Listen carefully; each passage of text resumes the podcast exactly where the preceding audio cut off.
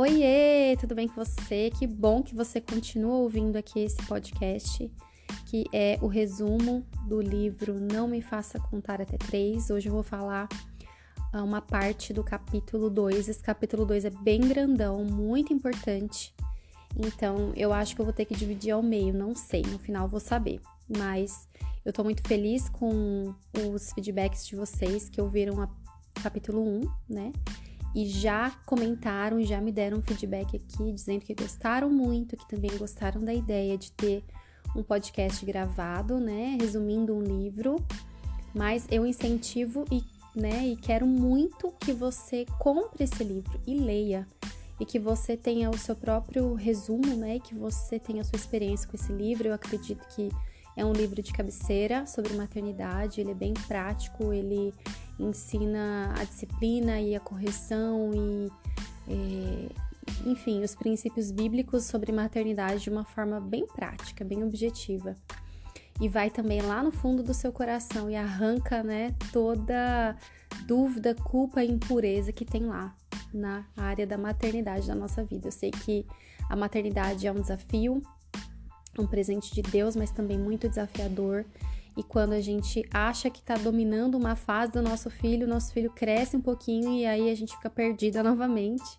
Né? Quando a gente tem um bebê pequenininho recém-nascido, é um desafio, é tão complicado, a gente se sente perdida e aí conforme aquele bebê vai crescendo, eh, você vai começando a dominar aquela fase e quando você finalmente sabe lidar com um bebê pequeno, ele já tá andando e já vira uma criança pequena e muda de novo as fases.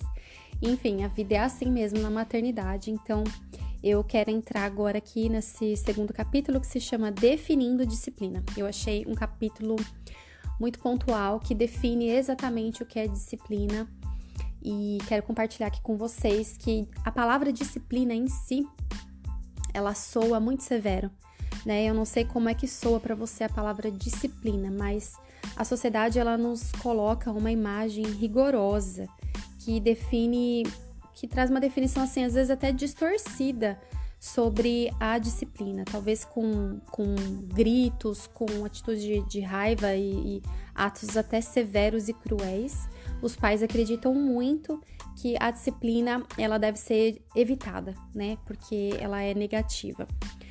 Porém, nós não devemos é, engolir essa definição que a sociedade traz, porque existe uma disciplina que ela é mundana, mas existe uma disciplina bíblica, né? Então, muitos pais recorrem a métodos que psicólogos, especialistas, eles têm trazido e levantado.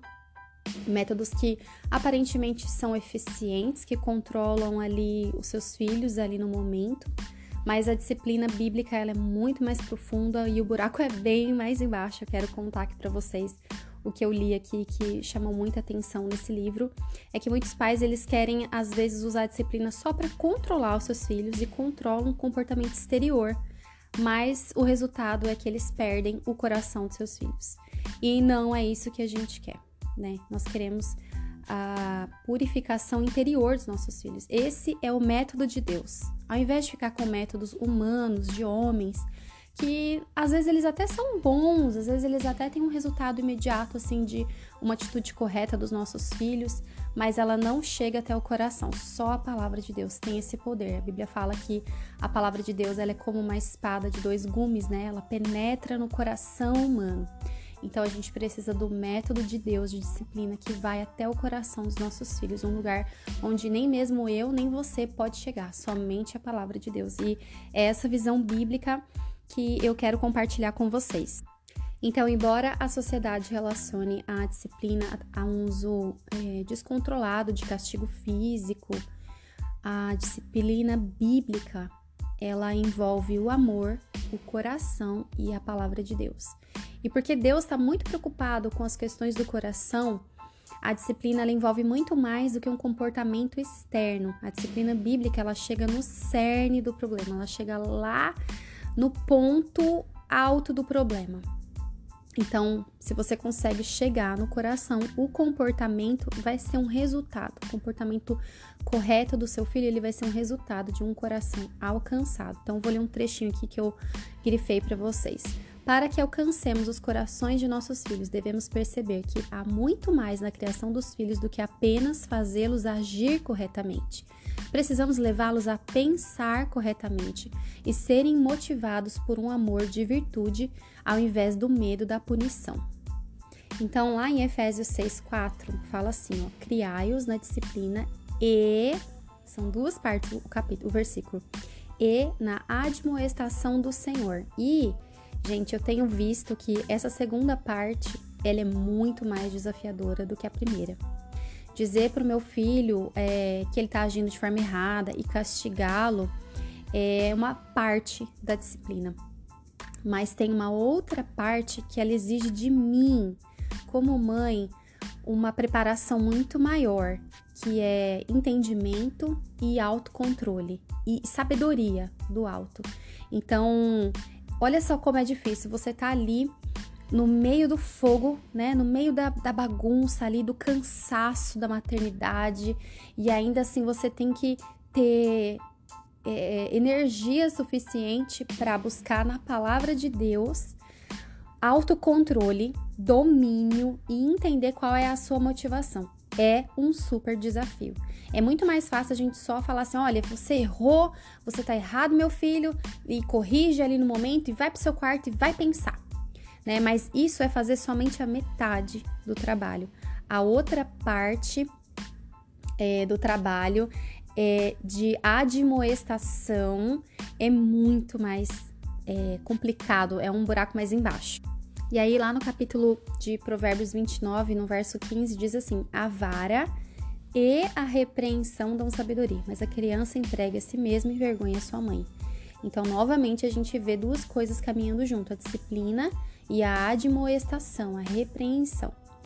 E só que a Bíblia ela nos ensina, ela tem exemplos riquíssimos de como instruir os nossos filhos fielmente de acordo com a palavra de Deus. Nós temos ali, gente, muita munição. A gente tem muitos recursos que estão lá na palavra de Deus. E a primeira mamãe aqui, exemplo, é uma mulher que eu amo muito, que é a mulher de Provérbios 31. Essa mulher me assustava demais, eu já contei isso para vocês na, na Mulher de Provérbios 31. Tem aqui gravado no podcast ela me assustava muito e um dia o Espírito Santo começou a atrair meu coração para ela e eu comecei a entender que ela é uma mulher é, exemplo para mim e que eu sou essa mulher em Deus, né? Sozinha eu não sou ela, mas em Deus eu sou. E lá no verso 26, ela diz assim, ó: Fala com sabedoria e a instrução da bondade está na sua língua. E eu quero te perguntar, de onde que vem essa sabedoria? Essa sabedoria, gente, ela vem do temor do Senhor. Então, se você quer ser uma mãe sábia, que ensina, que tem na sua língua a bondade para ensinar os seus filhos com bondade, é só, primeiro passo, você temer o Senhor. Busca o temor do Senhor. E aí a sabedoria vai te encher de graça para instruir os seus filhos. E aí, no mesmo capítulo, no 31, só que lá no verso 28 fala assim, ó: Levante-se seus filhos e lhe chamam de tosa então, eu acredito que esse levantem-se seus filhos é quando seus filhos crescem, quando seus filhos se tornam adultos, eles olham para sua mãe e lhe chamam bendita, bem-aventurada, ditosa, feliz. Então, essa mãe é uma mãe que educou, que guiou, que instruiu, que foi diligente, né? Que não teve preguiça de instruir, porque a gente tem preguiça. Esse é um dos pecados que eu quero confessar também. Muitas vezes a gente tem ah, prefere deixar o filho fazer o que quer, dar um grito, mandar para o quarto do que de fato fazer o que a Bíblia nos manda, que é disciplinar e instru instruir, admoestar.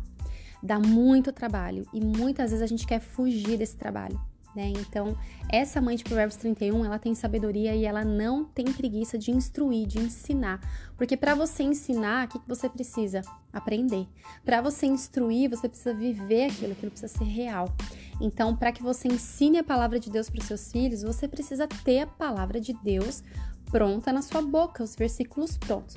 Felizmente, eu vou já adiantar para vocês que esse livro ele nos dá muitas dicas práticas e muitos versículos que a gente pode aplicar na instrução dos nossos filhos para cada situação. Então, ela fez até uma tabelinha aqui no final do livro é, de algumas situações. Ah, quando o filho bate no outro.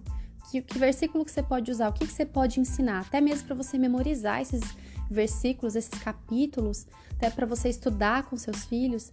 Então ela fez essa tabela, eu achei o máximo, né? Porque às vezes a gente tem preguiça, de novo a preguiça aparecendo, de pegar na palavra exemplos e versículos que nós podemos usar para instruir, para ensinar. Não adianta só você corrigir e falar você está errado. A gente precisa dar também a outra mão, né? A outra via que é isso aqui é o certo, isso aqui é o que a Bíblia diz, isso aqui é o que a palavra de Deus te instrui. Meu filho, eu quero que você entenda essa verdade. Então, essa mulher de Provérbios 31, ela colheu os benefícios da instrução da bondade que ela semeou por muitos e muitos anos no coração dos seus filhos.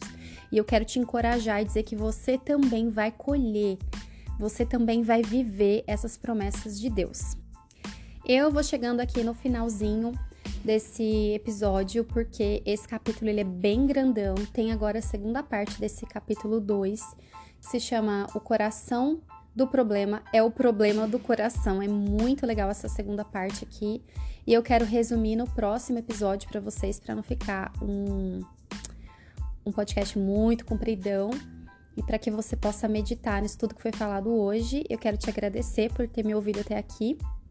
Espero que Deus tenha falado algo com você e que tenha mexido aí no seu coração, te tirado do lugar de conforto e de preguiça, te colocado numa situação difícil que você tem que buscar a sabedoria do alto, temor do Senhor e buscar é, com um coração humilde a instrução do Senhor e a ajuda do Espírito Santo na sua maternidade, tá bom? Um beijo, até amanhã.